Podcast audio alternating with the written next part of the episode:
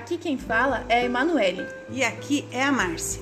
Viemos falar um pouco para você sobre o linguista Emile Benveniste e um pouco do que ele nos ensina sobre a linguagem.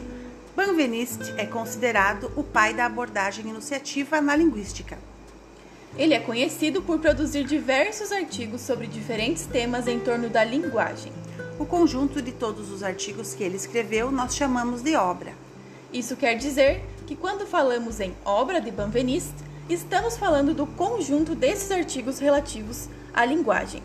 Considerando seus diversos artigos, foi possível dividir sua obra em três eixos. O primeiro, sobre os estudos estruturalistas, uma série de textos nos quais se dedicou a divulgar e explicar a obra sussoriana. O segundo, sobre os trabalhos histórico-comparatistas. E o terceiro, sobre a possibilidade de o sistema linguístico considerar os fenômenos da enunciação, inaugurando uma forma diferente de pensar a linguagem. Este terceiro eixo da obra é composto por um conjunto de textos, sendo que o primeiro texto é de 1946 e o último texto de 1970. Isso nos mostra que Benveniste dedicou muitos anos da sua vida a escrever textos sobre o tema.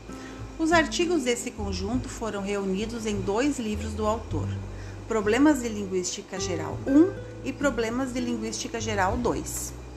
Para Benveniste, há duas questões essenciais na linguística: o que deve ser descrito sob o nome de língua e como resolver o problema da significação, uma vez que, se a linguagem diz algo, é que o que é esse algo para o qual se articula a língua.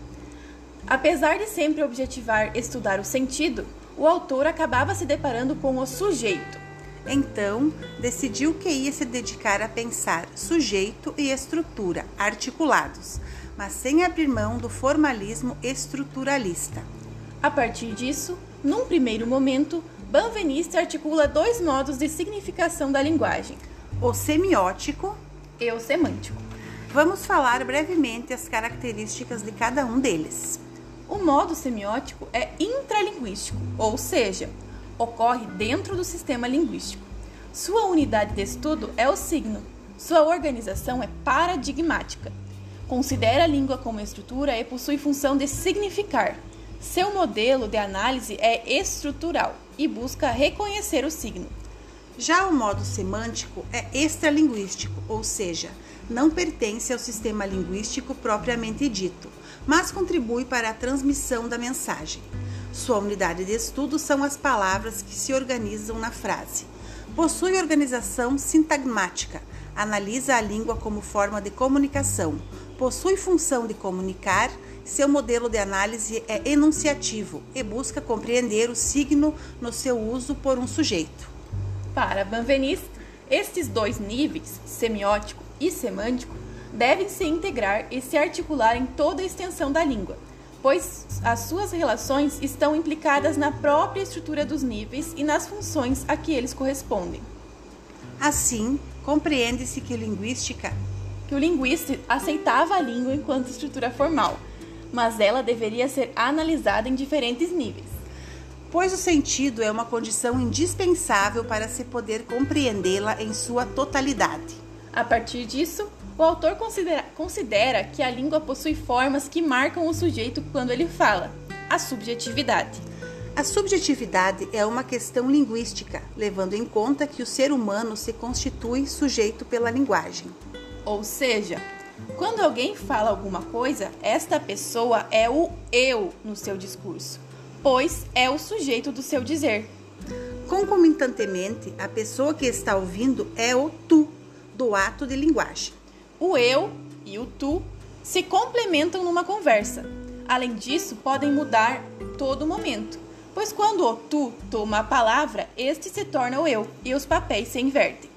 A relação eu-tu foi denominada por Benveniste como correlação de subjetividade.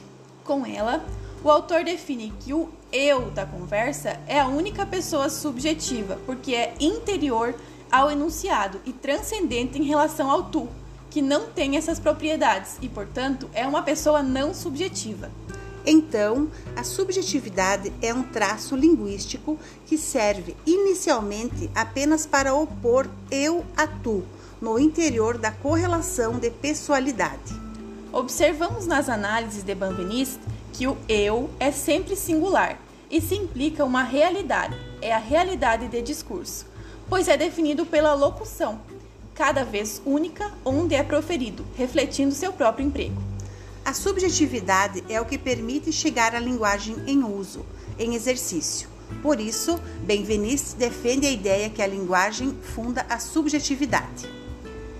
Em, seus, em um de seus artigos mais famosos, da subjetividade na linguagem, define é na linguagem e pela linguagem que o homem se constitui como sujeito. Ou seja, a subjetividade é a capacidade de o locutor se propor como sujeito.